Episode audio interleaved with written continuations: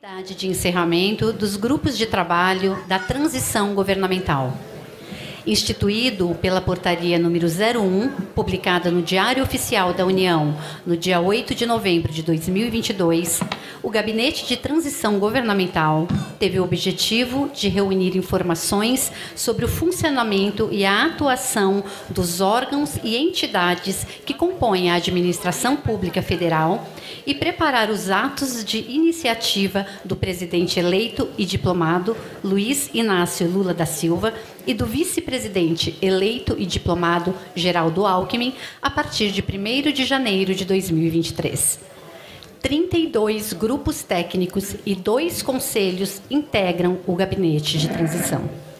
São eles: Agricultura, Pecuária e Abastecimento, Centro de Governo, Cidades, Ciência, Tecnologia e Inovação, Comunicação, Comunicação Social, Conselho de Participação, Cultura, Desenvolvimento Agrário, Desenvolvimento Regional, Desenvolvimento Social, Direitos Humanos, Economia, Educação, Esporte, Igualdade Racial, Indústria, Comércio e Serviços, Infraestrutura, Justiça e Segurança Pública, Juventude, Meio Ambiente, Minas e Energia, Mulheres, Pesca, Planejamento, Orçamento e Gestão, Povos Originários, Previdência Social, Relações Exteriores, Saúde, Trabalho,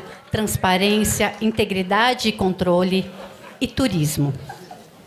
Durante 30 dias, cerca de 940 profissionais de diversas áreas, entre técnicos, parlamentares e representantes da sociedade civil, trabalharam incansavelmente na elaboração de relatórios com diagnóstico da situação da gestão atual, para orientar as iniciativas do governo do presidente eleito e diplomado Luiz Inácio Lula da Silva e do vice-presidente eleito e diplomado Geraldo Alckmin. Em sua maioria, formada por voluntários, os grupos entregaram em 30 de novembro o relatório preliminar, apontando desafios e caminhos. E em 11 de dezembro foram entregues os relatórios finais em nome do coordenador do Gabinete de Transição, o vice-presidente eleito e diplomado Geraldo Alckmin, do coordenador executivo do Gabinete de Transição, Floriano Pêsaro, do coordenador dos grupos técnicos do trabalho do Gabinete de Transição, Aloísio Mercadante, e da coordenadora de articulação política do Gabinete de Transição, Gleisi Hoffmann, nosso profundo agradecimento e acolhimento a cada uma e a cada um que contribuiu para esse trabalho inédito na história do nosso país.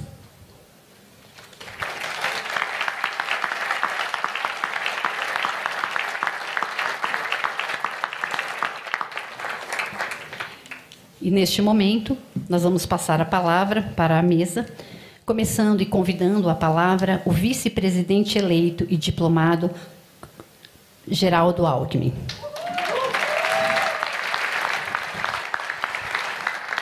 Boa tarde.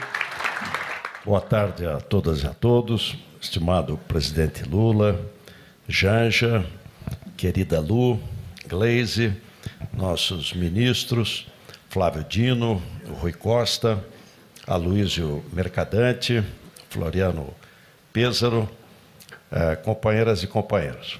Hoje nós estamos terminando é uma fase importante. Ah, o presidente Lula fez a campanha muito participativa. A gente dizia: olha, não se faz uma campanha de um governo democrático em cima de motocicleta, fazendo motociata. A gente faz é ouvindo, dialogando conversando. E o presidente Lula percorreu o Brasil, de norte a sul, leste a oeste, fazendo reuniões com movimentos culturais, cooperativas, sociedade civil organizada, cultura, educação, saúde, meio ambiente, enfim, uma enorme participação. Eleito e quero aqui agradecer ao presidente Lula o convite honroso para mim de coordenar essa fase de transição, essa travessia até o governo que toma posse dia 1 fazer também uma transição democrática e participativa. E nós podemos dizer que essa foi a transição mais participativa de todos os governos.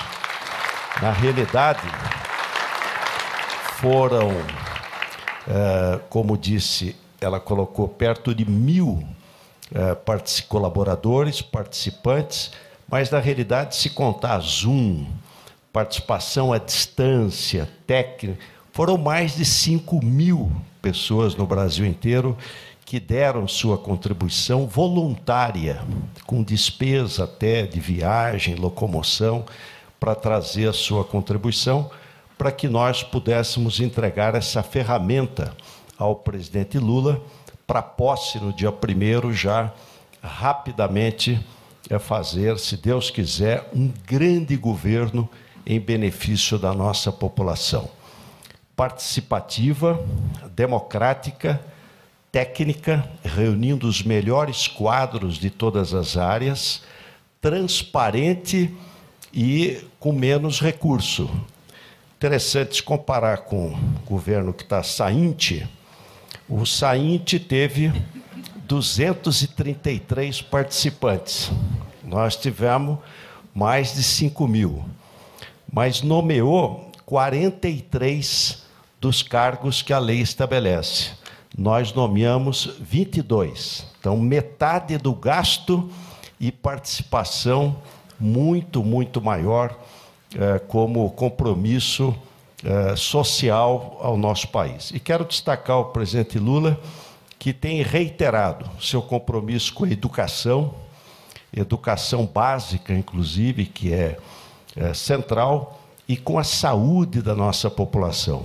O doutor Ulisses Guimarães dizia que a obra-prima do Estado é a felicidade das pessoas. Então, é a felicidade. O Estado tem que estar a serviço do ser humano e da pessoa humana.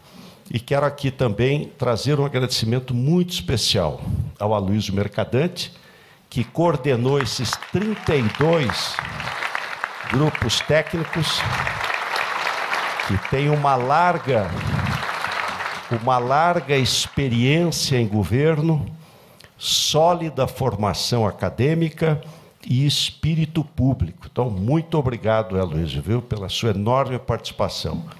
A Gleise Hoffmann, que é craque, né, o presidente Lula disse que é difícil alguém ser tão competente, e do trabalho. Uh, um dia desse, um, um, amigo elogiando a Gleice falou: ela trabalha tanto que o dia preferencial dela é segunda-feira. Né? Parabéns, viu, Gleice? E o Floriano Pêsaro, que não por acaso está na extrema esquerda lá, o Floriano que coordenou a parte administrativa. Mais um beijo no coração de cada uma, de cada um de vocês. E podemos dizer, presidente Lula, que nunca Brasília esteve tão perto do povo brasileiro como nessa fase do seu governo. Obrigado a todos.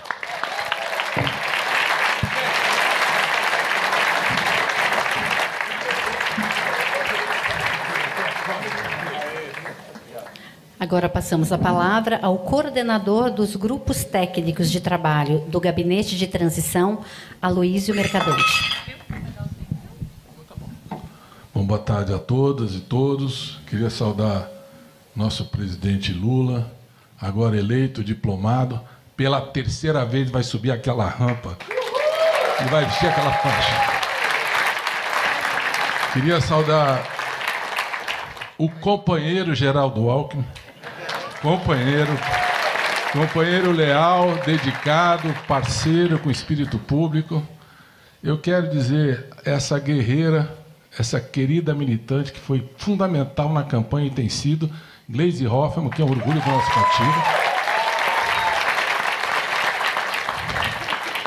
Queria saudar essa militante incansável na campanha, Lu Alckmin. Que fazia todas as caminhadas e quando terminada ela queria mais. E queria dizer que uma militante que foi fundamental em todo o processo, e acho que é pela primeira vez na história nós tivemos uma primeira-dama tão participativa que é a companheira Janja em todo o processo de trabalho aqui do nosso grupo de trabalho.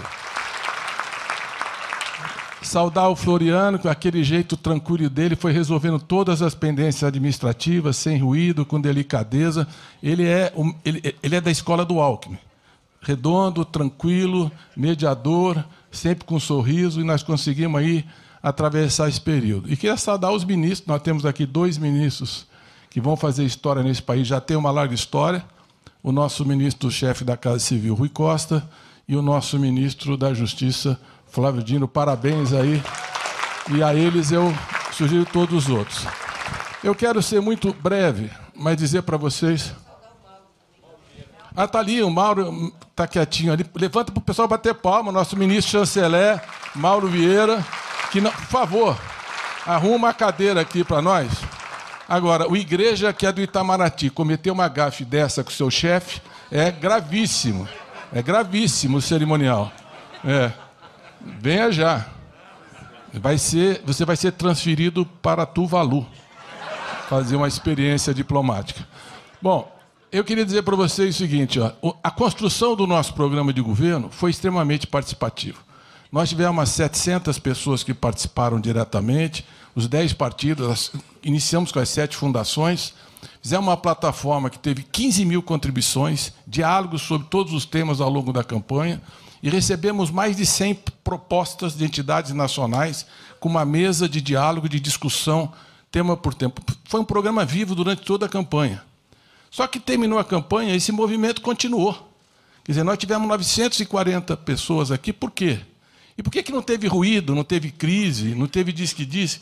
Porque tem uma história longa de militância nesse processo, 13 anos de governo, um acúmulo de políticas públicas com ministros, ex-ministros, secretários, militantes, liderança dos movimentos, e nós conseguimos reunir todo esse conjunto, e tenho certeza se a gente tivesse condições, tinha muito mais gente participando, e, pela, e pelo contato digital, pelas conferências, pelo diálogo, mais de 5 mil pessoas participaram diretamente. Os relatórios temáticos são riquíssimos, os preliminares e os finais que chegaram ontem. São riquíssimos. Tem muita informação e seguramente é o melhor ponto de partida que o ministro poderá ter para iniciar a sua gestão. Então, eu, eu vejo que o que nós conseguimos recolher, primeiro, um diagnóstico muito preciso eu vi que o governo disse que a situação fiscal do país está muito boa. Está muito boa para quem? Como é a gente olha para a educação, não tem livro didático sendo impresso, não tem reajuste de merenda escolar, não tinha bolsa de estudo da CAPES, não tinha para a residência médica. Na saúde, não tem recursos para farmácia popular, não tem recursos para o tratamento de câncer. E nós fomos vendo em cada uma das áreas a primeira coletiva que nós tínhamos não tinha nem mais diária para a Polícia Federal, por exemplo, fazer as operações de fronteira e combater o tráfico de drogas no país. Não tinha dinheiro para rodar os passaportes. E qualquer área que a gente tem olhado, a gente ia para o Ministério de Desenvolvimento Regional, não tem dinheiro para a defesa civil, as chuvas estão chegando e os desastres naturais, não tem dinheiro para a cesta básica, não tem para transporte de água os 1.600 caminhões-pipa lá, que é um trabalho. De... E não tem, não tem investimento em obras hídricas estruturantes e nem prevenção contra os desastres naturais. Eu não vou me alargar, nós fizemos algumas coletivas aqui e nós precisaríamos fazer muito mais para poder esgotar esse processo. Quem está pagando a conta desse apagão fiscal são os pobres, aqueles que mais precisam, aqueles que precisam do Estado, que precisam de, de políticas públicas de qualidade. Eles é que estão pagando a conta desse apagão fiscal que se espalhou por toda a esplanada e chega lá na ponta nas políticas públicas. Vamos entrar o ano não tem previsão para o Bolsa Família, não tem previsão para o salário mínimo, não tem previsão. Você pega um ministério como transportes, é o menor valor do DENIT desde que, do, do, do DENIT desde que ele foi criado na sua história. Valor nominal menor em 20, em 20, em 20 anos de história. Não tem recurso para manutenção das estradas. Então, nós pegamos uma situação muito difícil e o diagnóstico é muito preciso, porque vai em cada programa o que está faltando, quais são as urgências, quais são os contratos que precisam ser renovados, qual é a estimativa de orçamento. Foi esse trabalho que organizou a PEC do Bolsa Família. Ali estão todos os valores necessários, o mínimo para manter os serviços públicos essenciais e o investimento para a retomada do crescimento. Foi lá entregue ao Congresso Nacional e tenho certeza que quem viu por dentro o que nós vimos sabe que essa PEC é indispensável ao país e que os, nós temos que pagar um Bolsa Família de 600 reais já em janeiro. Espero que a Câmara dos Deputados vote o mais rápido, assim como fez o Senado, que é muito importante para o futuro desse país. Não é uma questão de governo, é uma questão de Estado. E é essa PEC que vai ajudar a fechar esse ano, porque não tem previsão de receita para cobrir os buracos que nós estamos encontrando em cada pedaço. Então, tem um diagnóstico preciso, as carências orçamentárias. Nós conseguimos desenhar uma, uma nova estrutura de governo sem aumentar as despesas com cargo e estrutura, racionalizando, compartilhando estruturas afins para que a gente possa ter mais eficácia do governo com menos recursos, fazer mais com a mesma condição que nós tínhamos antes na estrutura administrativa. E esse desenho foi possível em cima dessa discussão que vocês fizeram. E ali tem também revogaço. Só de, revo, só de revogaço, presidente, tem 23 páginas. Estão revogando tudo. Tem 23 páginas. Nós estamos passando por uma peneira bem fina para poder avaliar cada medida as suas implicações. E tudo isso agora vão para os novos ministros que vão reanalisar o que está ali e decidir junto com o presidente o que será revogado e as medidas preliminares para esse início de governo, porque a lei fala nos primeiros 100 dias, que é o diagnóstico que nós temos que fazer. Então, eu quero dizer que aqui ninguém recebeu. Muito pouca gente, que era indispensável para a estrutura, as pessoas tiraram do bolso para vir para cá para pagar o almoço, para tentar o alojamento na casa de um amigo, mas vocês podem recortar um quadrinho e botar na parede. Eu tenho orgulho, fui do governo de transição, e esse governo que vai reconstruir esse país, retomar a esperança e mudar a história do Brasil. Valeu, companheirada.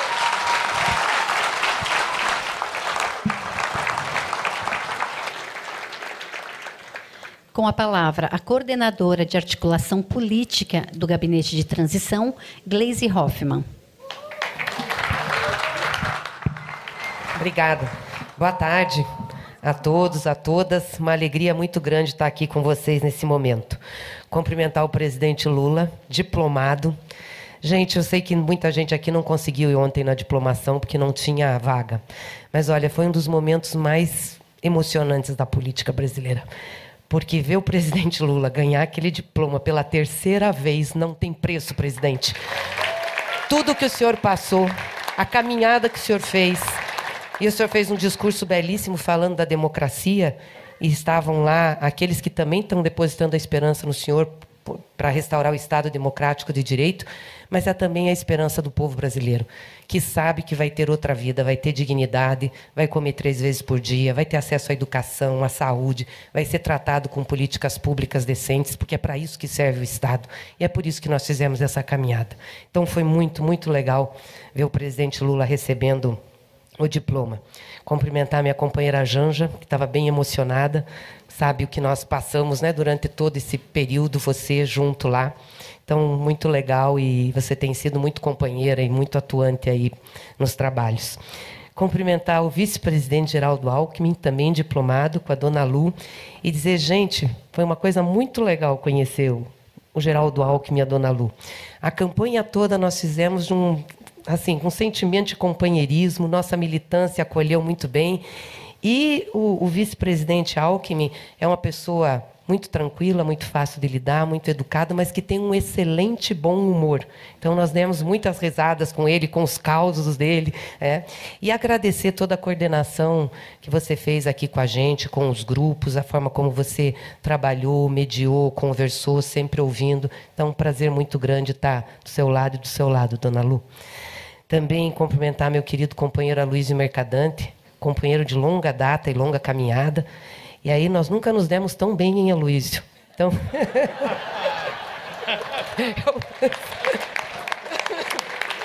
Eu brinco com o Aloysio. Mas isso é desde a campanha, viu? O Aloysio foi uma pessoa indispensável aí em todo esse processo da estruturação da nossa campanha, da coordenação do nosso plano de governo, um grande companheiro que é presidente da Fundação Perseu Abramo e tem feito um trabalho inestimável aí pelo PT e fez pela campanha na articulação, e agora vocês puderam ver o trabalho do Mercadante. E eu acho que ele trabalha até mais do que eu. Acho que ele, é mais, ele gosta mais de segunda-feira do que eu, viu? Alckmin trabalha bastante. Também cumprimentar o nosso ministro Mauro, parabenizá-lo, desejar muito sucesso. Nosso ministro Flávio Dino, um grande amigo, muito feliz de tê-lo aí na, no Ministério. Nosso ex-governador Rui Costa também, sucesso. E o Floriano, que está aqui, também um grande parceiro, nosso ex-deputado e que teve um trabalho muito grande. Eu queria, claro, agradecer a todos que participaram do grupo, dos grupos de, de transição, fizeram um trabalho técnico muito importante, é, a reestruturação do Estado brasileiro, a proposta que já foi entregue ao presidente, que também está sendo aprimorada. É, a dedicação que vocês tiveram, como disse tanto o nosso vice-presidente como a Luísio, Quer dizer, a maioria, a absoluta maioria não ganhou nada para estar aqui, veio de forma voluntária, era a vontade de participar. Eu lembro quando a gente formava os grupos, o pessoal, mas eu quero participar, eu estou querendo participar. E a gente colocava e o pessoal se virava para participar, seja por Zoom, seja presencial, porque estava muito represado. Fazia muito tempo que a gente não tinha espaço de participação, de opinião, de fazer análise. E eu acho que a transição ela possibilitou isso. Então foi um movimento muito, muito bonito. E ao lado dessa estruturação, né, de fazer o diagnóstico do Estado brasileiro, as medidas que tinham que ser tomadas nos primeiros dias, é, o que tinha que fazer, as revogações, a gente teve a política, né? na realidade é a política que dá sentido à técnica. É a política que qualifica o nosso trabalho. Então, saber por que, que nós estamos aqui, qual é a nossa função, por que, que nós disputamos uma eleição, por que, que a gente trabalhou tanto para ganhar está trabalhando tanto para apresentar esse diagnóstico do Estado. Porque nós temos um projeto para o país. E é um projeto muito, muito diferente desse que está aí. É, não é da destruição das políticas públicas, muito pelo contrário, é da construção de políticas públicas e colocar o povo como centralidade do orçamento e do que serve do para que serve o Estado brasileiro. É, a gente tem essa noção. É por isso que a gente está reestruturando é, o, o, governo, o Estado, é por isso que a gente trabalhou para ter a PEC aprovada. Eu quero agradecer muito os senadores que estão aqui. Muito obrigado aos nossos senadores e senadoras. Tivemos 64 votos, não foi, Contarato? 64 votos no Senado, uma votação grande. E quero também agradecer já e pedir aos nossos deputados e deputadas que estão aqui, está nosso líder Reginaldo aqui, para que nos ajudem na Câmara. Nós precisamos aprovar.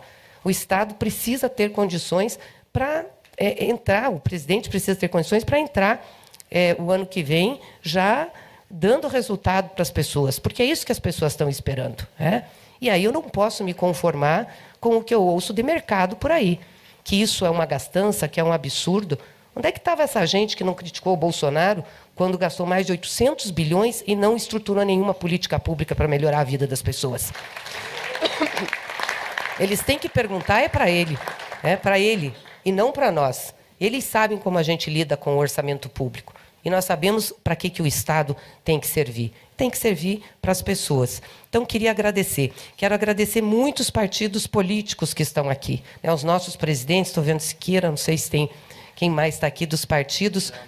A Luciana também. Enfim, mas nós tivemos um conselho dos partidos políticos né, que participaram conosco. A gente fez uma coligação com 10 partidos. No segundo turno, nós tivemos mais o apoio do PDT. Depois veio se somar a gente também o MDB, depois a gente teve parte do PSD. Enfim, hoje a gente já está com quase 16, são 16 partidos que estão participando do processo de transição aqui. Participaram do Conselho Político, nos ajudaram nessa construção da articulação da PEC, é, deram é, opiniões e nos ajudaram também a organizar a participação dos parlamentares nos grupos de trabalho.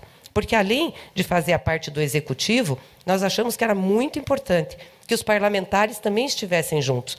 Porque grande parte das políticas que a gente discute para o governo passam pelo Congresso Nacional. Ou são alteradas, ou são propostas, ou precisam do Congresso. Então, eu queria agradecer muito os presidentes de partidos, partidos que foram representados no Conselho Político, e agradecer os parlamentares. Foi tão legal, presidente, que nós estamos pensando em continuar com esse conselho para a gente se reunir, entendeu? Uma vez por mês, conversar de política, falar, porque eu acho que isso é importante. A gente precisa valorizar os partidos. A gente faz política por partido. o presidente diz que nós podemos reunir desde que seja proibido falar mal do governo. Então. Não, nós vamos reunir para te ajudar. Claro que podemos emitir umas opiniões, mas vamos ser cautelosos. Não, mas eu acho muito importante valorizar os partidos políticos. É, a gente precisa ter partidos fortes, a gente tem, tem partidos que sejam atuantes, isso é fundamental para a política. E queria agradecer muitíssimo, por final, os nossos movimentos sociais que estão aqui presentes. Nós constituímos um conselho. Foi muito legal. Constituímos um conselho com mais de 50 entidades que representam os movimentos sociais e populares.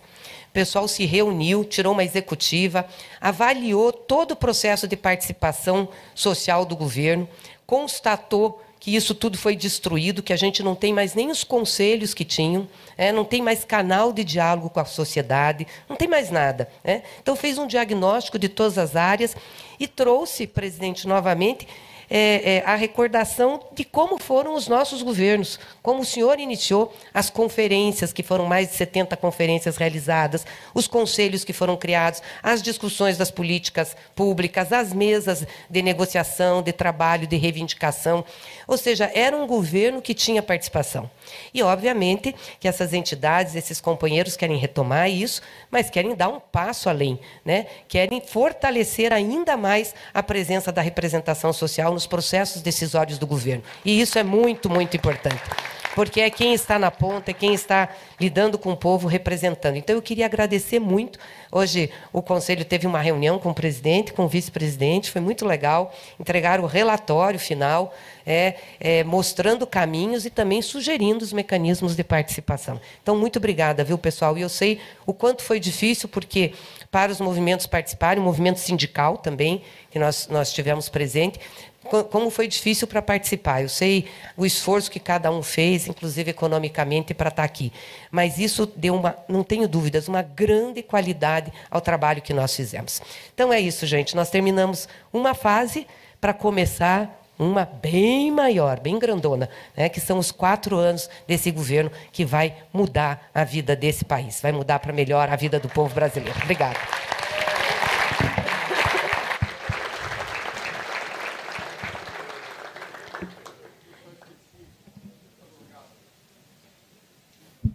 Eu só queria, eh, esqueci de mencionar, mas era muito importante. Primeiro, que o Tribunal de Contas da União, desde o primeiro momento, foi fundamental para o nosso trabalho. Entregar as auditorias, disponibilizar os técnicos, os assessores, para todo esforço que nós fizemos. Segundo, também eu queria registrar o papel incansável da assessoria jurídica nesse processo. Márcio Rosa e o Jorge Messias fizeram todos os requerimentos, e não acabou, não. Eles vão ter que trabalhar daqui até o dia 31, senão os ministros não tomam posse. A coordenação do governo de transição continua trabalhando para que todas as pessoas possam tomar posse, os novos ministros ministérios serem criados, a assessoria jurídica é fundamental. E aí eu quero fazer um apelo à imprensa brasileira. O Jorge Messias é um servidor de 21 anos de carreira, um dos melhores advogados da União, cumpriu todas as suas passagens de uma forma absolutamente exemplar eficiente. E tem um episódio grave, que foi a quebra do sigilo de um diálogo da presidenta Dilma, e que uma matéria mal apurada disse que o nome dele era Bessias. Aquilo ali é um lavajatismo fracassado, que levou o país a uma situação muito grave, e que nem ali ele jamais cometeu nenhuma irregularidade. Então, o apelo que eu faço, depois de tudo que ele fez nessa transição e na história do seu profissionalismo, que o chame pelo nome é Jorge Messias. Obrigado.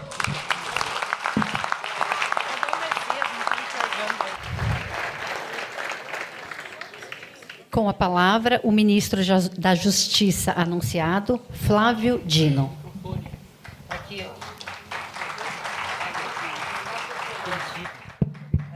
Só um pouquinho antes de passar para o Flávio, fazer um agradecimento também a Luísio, em nome dos três, agradecer toda a equipe de assessoria que nós tivemos, que foi ao Marcos Rogério, companheiro Christian, companheira Tânia Oliveira, que coordenaram aí os trabalhos. E agradecer muito né, a todos os assessores da Câmara, do Senado, que estiveram aqui também trabalhando com a gente, segurando o rojão. Então, agradecer Paulo Rocha, nosso líder, e também o Reginaldo. E o Ricardo Amaral e o pessoal da imprensa. Ah, também. o Ricardo Amaral agora é, é o defensor dos direitos da imprensa, tá? Posso dar uma palavrinha? Pessoal, hoje não está prevista nenhuma entrevista. É realmente um, um, uma cerimônia de agradecimento a todo mundo. Mas eu gostaria, quero muito registrar a, a alegria de ter convivido com vocês de uma maneira profissional, de uma maneira muito, muito, muito boa, né? E que me fez lembrar os meus tempos de, de, de repórter, a juventude de alguns, quantos filhos de amigos que eu encontrei aqui, filhos e filhas, né? E, e eu espero, é, é, vocês sabem que eu vou continuar com a presidenta lá no PT, mas eu espero é, muito que essa nossa convivência aqui é, seja um novo patamar de relacionamento da imprensa com o Poder Executivo. Tá? Muito obrigado a vocês. Então, já que é assim, presidente, perdão, mas também agradecer a equipe da coordenação executiva na figura do Reinaldo, Norberto e toda a equipe. Muito obrigado. Bem, companheiros, companheiras, quero saudar o presidente Lula, a senhora primeira-dama, Janja, é, o vice-presidente Alckmin, a senhora Lu, nossa companheira presidenta Gleisi, os colegas de governo. É, no outro 13 de dezembro, no longínquo ano de 1968, foi editado o AI-5. E o presidente Lula pediu para eu falar sobre o momento atual que a gente vive no que se refere à ordem pública. E eu começo, o presidente Lula, com essa afirmação. Este 13 de dezembro de 2022 é a prova que nunca mais o Brasil vai viver aquele 13 de dezembro do AI-5.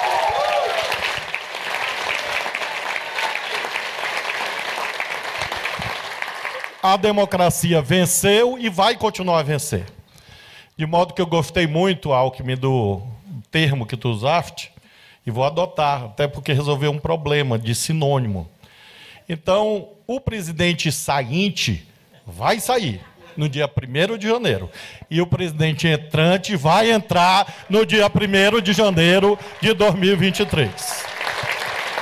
Me lembrei até de uma música que vai ser hit do carnaval, mas eu não vou cantar. É aquela Tá na hora. E então essa garantia, companheiros e companheiras, serve apenas para a gente modular corretamente o que aconteceu ontem. Do ponto de vista histórico, é claro que nos causa mais do que indignação, nos causa repulsa que a estas alturas ainda haja esse tipo de de atitude antidemocrática, impatriótica, violenta contra o voto popular. Mas nós, ao mesmo tempo, temos que relativizar, relativizar e modular corretamente, porque esses grupos extremistas não tiveram, não têm e não terão força para vencer o povo brasileiro. E essa mensagem é vital por quê? Porque nós temos hoje um questionamento que foi nascido na noite de ontem quanto à posse. E essa é a minha mensagem principal. A Polícia Federal está trabalhando. O delegado Andrei está aqui, que é o nosso novo diretor-geral da Polícia Federal. A equipe da segurança presidencial é coordenada pela Polícia Federal. Ontem, o presidente Lula em nenhum momento teve a sua integridade física ameaçada, posta em risco nada que o valha. E quero reconhecer que, apesar das dificuldades, o governo do Distrito Federal também atuou junto com a Polícia Federal, apesar das dificuldades. E nós temos que valorizar isto para entender que esses grupos extremistas são cada vez menores embora cada vez mais radicalizados, porém não terão força. E aquilo que nos cabe fazer agora está sendo feito. O presidente Lula sabe. Ele, claro, que me cobra todos os dias. Todos os dias são segundas-feiras para quem trabalha com o presidente Lula. Ele cobra. E nós temos feito, a Polícia Federal, as representações cabíveis no momento. Agora, no dia 1 de janeiro de 2023, aquilo que não pôde ser feito nesses 15, 20 dias será feito. Porque não é apenas uma orientação política democrática, é um imperativo da lei. E nem eu, nem o presidente Lula, nem o vice-presidente Alckmin pediremos à Polícia Federal para não cumprir o seu papel. Então, todas as pessoas estão sendo identificadas, todas, rigorosamente todas. Todos os inquéritos cabíveis serão feitos.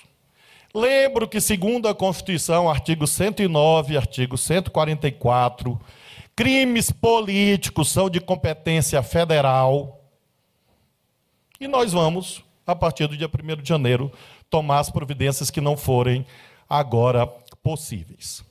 E, portanto, companheiros e companheiras, concluo a minha fala. Vamos fazer a maior posse presidencial da história do Brasil no dia 1 de janeiro de 2023.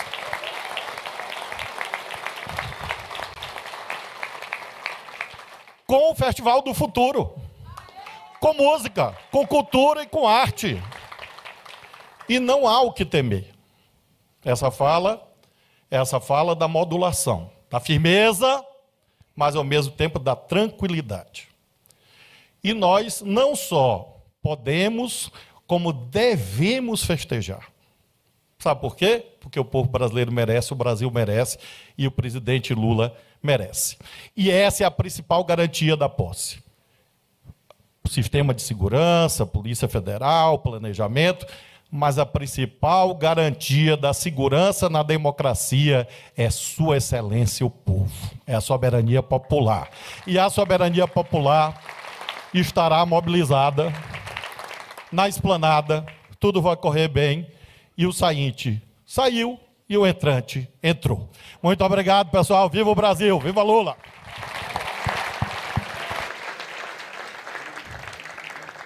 Senhoras e senhores, o nosso presidente da República, eleito e diplomado, Luiz Inácio Lula da Silva.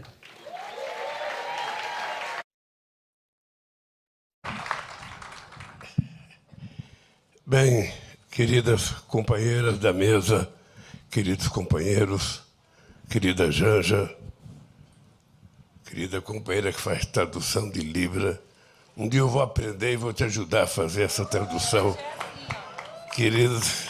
Eu só sei bater o... Bom, mas me disseram que o dia de hoje é um dia de agradecimento a quem tanto trabalhou para que a gente pudesse uh, fazer uma radiografia do estado atual do nosso país. E eu sei de muitas pessoas que estão aqui de muita competência, porque alguns já trabalharam comigo, outros já trabalharam em outros governos. Eu acho que nós teremos uma radiografia perfeita do estrago que foi feito nesse país. E a palavra correta é estrago. Porque a gente começa, eu vim com o Zé Gotinha, para lembrar ao povo brasileiro que tomar vacina não é um luxo, é uma obrigação para que a gente possa garantir que nem os adultos nem as crianças possam ser vítimas de doenças que a gente já pode evitar. Quero agradecer à imprensa o papel extraordinário que ela teve nessa transição. Houve muita divulgação das coisas que aconteceram na transição.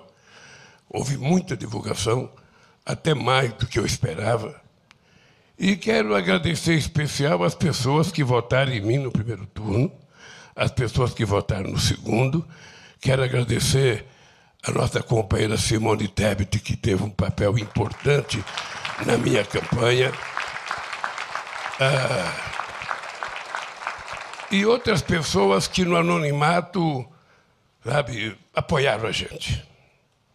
Foi uma campanha muito difícil, possivelmente a campanha mais difícil que eu participei. Eu disse ontem no meu discurso que não foi uma campanha habitual de um candidato contra outro candidato, de um partido ou um grupo de partido contra outro grupo de partido. Inclusive, Fábio, eu quero agradecer, agradecer você, como senador, homem ligado ao agronegócio, teve a coragem de vir para o nosso lado e defender aquilo que o nosso governo fez.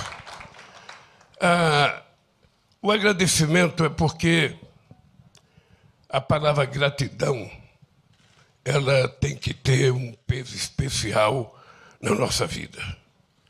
É importante que a gente aprenda a ser grato àquelas pessoas que, sem depender de nós de nada, que sem nos conhecer, que mesmo às vezes discordando com a gente, resolveu estar do nosso lado para vencer o inimigo irracional. A campanha foi uma campanha que nós tivemos que enfrentar o Estado brasileiro. Nunca o Estado brasileiro e suas instituições estiveram tão a serviço de um candidato na história do Brasil, desde a proclamação da República, como esteve na defesa da campanha do senhor sainte, o senhor Bolsonaro. É uma figura anômala, uma figura irracional, uma figura sem coração, sem sentimento, uma figura que não é capaz de expressar um gesto de solidariedade, uma figura que não chorou uma lágrima por quase 700 mil pessoas que morreram do Covid e dos quais ele vai carregar nas costas a responsabilidade de pelo menos metade dessas pessoas que morreram, porque ele negligenciou, negou e desrespeitou a orientação da ciência e a orientação da Organização Mundial da Saúde. Um cidadão que nunca fez uma reunião com os sindicalistas, nunca fez uma reunião com o movimento social, nunca se reuniu com os movimentos de mulheres, nunca se reuniu com os movimentos dos negros, nunca se reuniu com os indígenas, com os indígenas, ou seja, é um governo que se trancou dentro de uma redoma, não de vidro, quase que dentro de uma caixa de fósforo, e ele governou sem o Congresso, ele governou sem a sociedade organizada, e ele fez o que queria, porque quem governava, na verdade, era o ministro da Economia, o Paulo Guedes, e não ele. E ele não fazia questão de dizer: eu não entendo nada, quem entende é o meu posto de piranga. E ele está mostrando o que ele é agora. Eu perdi três eleições. E nas três eleições que eu perdi, eu voltei para casa, lamentei, chorei, me preparei para ganhar a próxima perdi outra vez, voltei para casa, chorei, me preparei para disputar a terceira, perdi, voltei para casa, chorei e um dia eu ganhei. E todas as vezes que eu perdi, eu respeitei quem tinha ganho. E todas as vezes que eu perdi, eu telefonei para o vitorioso para cumprimentá-lo pela vitória. Esse cidadão, até agora, não reconheceu a sua derrota. Esse cidadão continua incentivando os ativistas fascistas que estão na rua se movimentando. Ele continua incentivando. Ontem ele recebeu esse pessoal no Palácio do Alvorada não sei qual foi o estrago que foi feito no Palácio da Alvorada.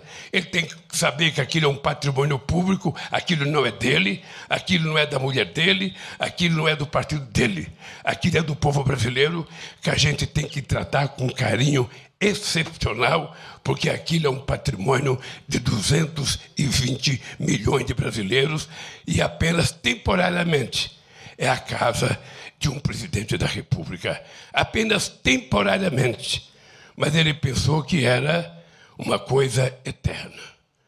Este cidadão continua negando o resultado das eleições, continua incentivando gente a negar, ou seja, ele negou até na eleição que ele ganhou do Haddad no primeiro turno, no segundo turno, ele negou dizendo que ele poderia ter ganho no primeiro turno. Ou seja, ele segue o rito que todos os fascistas seguem no mundo.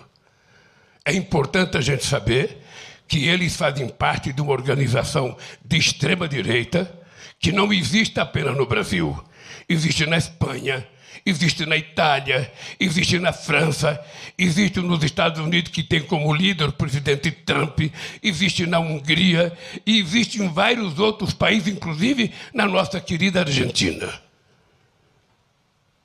Esse grupo veio para negar. Esse grupo veio em nome de defender os costumes, a família. E o que eles mais fazem é negar as coisas da própria família. Então, o que é que nós temos que fazer a partir de agora? Nós ganhamos umas eleições, nós vamos ter que governar. Eu não, não, não, não reclamo porque não está boa as coisas. Porque se tivesse boa, possivelmente a gente não ganhasse. Uma das razões pelas quais o povo votou na gente é porque o povo, na verdade, sabe como é que está a sua situação na intimidade mesmo apesar da tentativa de fazer a farra do boi, distribuindo dinheiro sem nenhum critério, ele perdeu as eleições. E cabe a nós agora, companheiros e companheiras, mostrar outra vez à sociedade brasileira como é que se governa um país cuidando das pessoas que precisam ser cuidadas. Eu digo sempre, a palavra é cuidar e não governar. E eu, se tinha em 2003 o um único compromisso, quando eu disse que se ao terminar o meu mandato as pessoas tivessem comendo três refeições por dia, eu teria feito a obra da minha vida, eu agora não tenho mais só a fome, eu tenho outros compromissos. E eu quero, no dia da minha posse, assumir um compromisso com a educação básica nesse país, com o ensino fundamental desse país. Não é possível não é possível que a gente não compreenda a necessidade desses meninos ter escola de qualidade, dessas meninas ter escola de qualidade, inclusive escola de tempo integral, que nós vamos fazer todo o esforço possível para que esse país tenha escola de tempo integral, porque além de cuidar melhor da educação, a gente vai ter como resultado menos violência e menos vítima na rua, porque as crianças estarão protegidas dentro de uma escola aprendendo alguma coisa. Portanto, é um compromisso com a questão do ensino básico e do ensino de tempo integral. A segunda coisa é a questão da saúde. Não é possível que depois da pandemia a gente não compreenda o papel sagrado, o papel importante que tem o SUS na história desse país. Não é.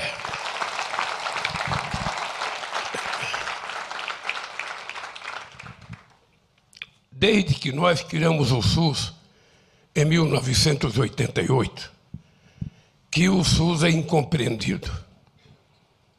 Muita gente ligada à medicina privada às vezes muita gente dos meios de comunicação consegue, sabe, deteriorar a imagem do SUS, porque se uma pessoa não é atendida e vai se queixar, as pessoas fazem a crítica do não atendimento e se esquecem das milhares que fossem atendidas. As pessoas se esquecem que a cada ano que passa diminui a quantidade de dinheiro que é colocada à disposição do SUS. As pessoas se esquecem de que não tem nenhum país com mais de 100 milhões de habitantes que tem um sistema único de saúde como nós temos no Brasil. E nós devemos agradecer a cada enfermeira, a cada enfermeiro, a cada médico, a cada funcionário, a cada motorista, a cada porteiro que dera a sua vida para que a gente não sofresse mais com a pandemia que o nosso governante esqueceu. Então a saúde passa a ser para mim uma coisa fundamental. Hoje as pessoas de classe média, as pessoas como eu, podem pagar um plano de saúde, vai no hospital, passa em 40 máquinas, sabe, 40 máquinas que você passa, o, cara, o médico nem pergunta o que você tem. Deita naquela máquina, deita na outra, e você vai tirando radiografia, fotografia, ou seja, Agora, as pessoas pobres, e veja que quando eu faço tudo isso, eu desconto no imposto de renda o que eu gastei com a saúde. As pessoas pobres que não têm plano de saúde, eles vão no médico. Quando os médicos constatam que tem alguma coisa no coração, alguma coisa no joelho, alguma coisa nos olhos, que precisa de um tal de especialista, às vezes as pessoas esperam 14 meses, 12 meses, 9 meses para ter esse tal do especialista e muita gente morre sem chegar a esse especialista. E veja a contradição. E não digam que eu sou radical. Veja a contradição. Eu faço exame todo ano. E todo ano que eu gasto, eu desconto no imposto de renda. Portanto, quem está pagando o tratamento que nós temos é o pobre que não tem direito nesse país. É o pobre que não tem o especialista. É o pobre que não tem plano de saúde. E é por isso que nós precisamos pensar numa reforma tributária para ver se a gente consegue corrigir um pouco as injustiças centenárias que tem o nosso país. Por último, companheiros e companheiras, eu quero agradecer a dedicação de vocês. Eu digo sempre que eu sempre sou o resultado da consciência política do povo trabalhador. Eu sempre disse isso. Eu sou o resultado dos avanços de vocês. Se a sociedade avança, eu avanço. Se a sociedade não avança, eu não avanço. Eu, quando me determinei a ser candidato, esse ano, minha querida Cátia Abreu, não era porque eu me sentia melhor do que ninguém, é porque eu tinha consciência que naquele instante histórico só existia uma pessoa que poderia derrotar, derrotar o Bolsonaro, que era eu, por conta do meu legado deixado em oito anos de presidência desse país. E mesmo assim, e mesmo assim, depois de passar pelo que eu passei, eu nunca gosto de ficar lembrando o que eu passei. Nunca, nunca, nunca aceite ser chamado de ladrão quando você é inocente. Nunca aceita a ideia de você pagar por um preço de um crime que você não cometeu. E no, na minha vida apareceu um cidadão mentiroso que durante cinco anos enganou 220 milhões de brasileiros, enganou os meios de comunicação no Brasil. A mentira que o Moro contava e que o Dallagnol contava era transformado em verdade pelos meios de comunicação sem houvesse uma única cobrança. É como se fosse verdade absoluta. E foram cinco anos, não foram cinco dias. Foram vidas destruídas. E nós estamos aqui. Estamos aqui de cabeça erguida. Eu tenho certeza que meus acusadores não andam de cabeça erguida como eu ando. Os que me condenaram não andam de cabeça erguida como eu ando. E eu digo isso porque eu não quero a vingança. Eu digo isso porque depois do presente do prêmio que o povo brasileiro me deu, outra vez me elegendo presidente da República, eu não tenho o direito de sentar na cadeira com ressentimento. Apenas, apenas não me peçam, não me peçam para esquecer. Tem, gente, tem muita gente que fala, o presidente esquece, não esqueço. E acho que nenhum de nós esquece. Eu não quero esquecer. Eu quero lembrar sempre. Mas isso não está na mesa da minha governança. Porque não foi para isso que o povo nos elegeu. O povo nos elegeu para que a gente recupere a dignidade desse povo.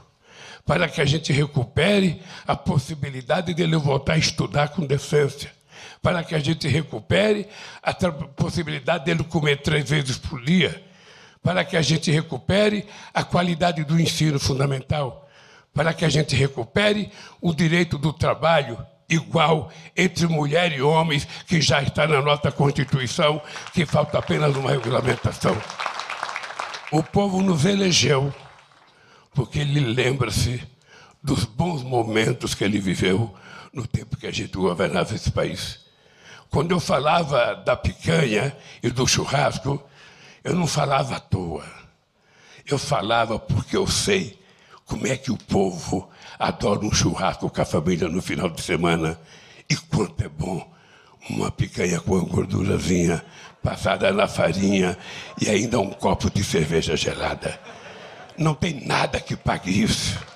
Os evangélicos que estiveram comigo, ah, os que não comerem carne, a gente vai fazer uma boa salada. Os que não beberem vão tomar suco de uva, suco de laranja. Mas esse país vai ter que voltar a ser alegre. E esse é um compromisso que eu tenho. São quatro anos de trabalho. Quatro anos em que eu vou me dedicar dia e noite. Quando eu falo para vocês e falava na campanha, eu tenho 77 anos, energia de 30 e tesão de 20, eu vou repetir. Eu vou repetir. Porque eu quero governar esse país com a tesão de 20. Não é nem com a tesão, é com o tesão de 20. Eu estou aprendendo a falar português. Então, eu quero dizer para vocês que eu vou me dedicar não haverá chuva, não haverá sol, não haverá nada nesse mundo a não ser Deus que me proíba de fazer esse país voltar a sorrir, de fazer o povo voltar a ser alegre e de fazer o povo acreditar que esse país acabou o complexo de vira-lata. Nós não somos inferiores a ninguém. Nós somos iguais a todo mundo e nós queremos ser donos do nosso território vai acabar privatizações nesse país. Já privatizaram quase tudo. Mas vai acabar e nós vamos provar que algumas empresas públicas vão poder mostrar a sua rentabilidade. Eu, a Luiz Mercadante, vi algumas críticas sobre você, sobre boatos que você vai ser presidente do BNDES. Eu quero dizer para vocês que não é mais boato. O Luiz Mercadante será presidente do BNDES. Nós, nós estamos precisando de alguém que pense em desenvolvimento, de alguém que pense em reindustrializar esse país, de alguém que pense em inovação tecnológica, de alguém que pense na geração de financiamento ao pequeno, ao grande, ao médio empresário, para que esse país volte a gerar emprego. E nós queremos dizer ao mundo inteiro: quem quiser vir para cá, venha. Tem trabalho, tem as coisas para vocês irem fazer, tem projeto novo para investimento. Mas não venham aqui para comprar nossas despesas públicas, porque elas não estão à venda. E o nosso país vai voltar a ser respeitado com soberania. Eu vou começar a viajar logo que eu tomo posse, porque é preciso de verdade recuperar o prestígio que o Brasil tinha nos Estados Unidos, na China, na Alemanha, na França, na Argentina, em qualquer parte do mundo. E quem quiser ganhar dinheiro, venha para esse país, investir o seu dinheiro, porque o Brasil tem espaço para todo mundo. E ao mercado, eu queria dizer ao glorioso mercado. Ao mercado que muitas vezes parece invisível. Ao tentarem julgar o que nós estamos fazendo, digam se em algum momento da vida do mercado brasileiro ganharam tanto dinheiro como ganharam de 2003 a 2008, quando eu presidi este país de pergunta ao agronegócio se ganhou o tanto de dinheiro que ganhou no meu tempo.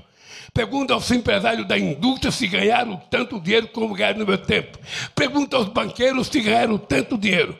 Mas também pergunta aos bancários, aos comerciários, às pessoas que ganham salário mínimo, porque nós provamos que é possível governar para todos de verdade. E governar para todos de verdade significa o crescimento do PIB não é um número para ser utilizado em manchete do jornal. O crescimento do PIB só tem sentido se a gente distribuir o crescimento com aqueles que produziram o crescimento, que é o povo trabalhador desse país. Portanto, gente de coração, muito obrigado.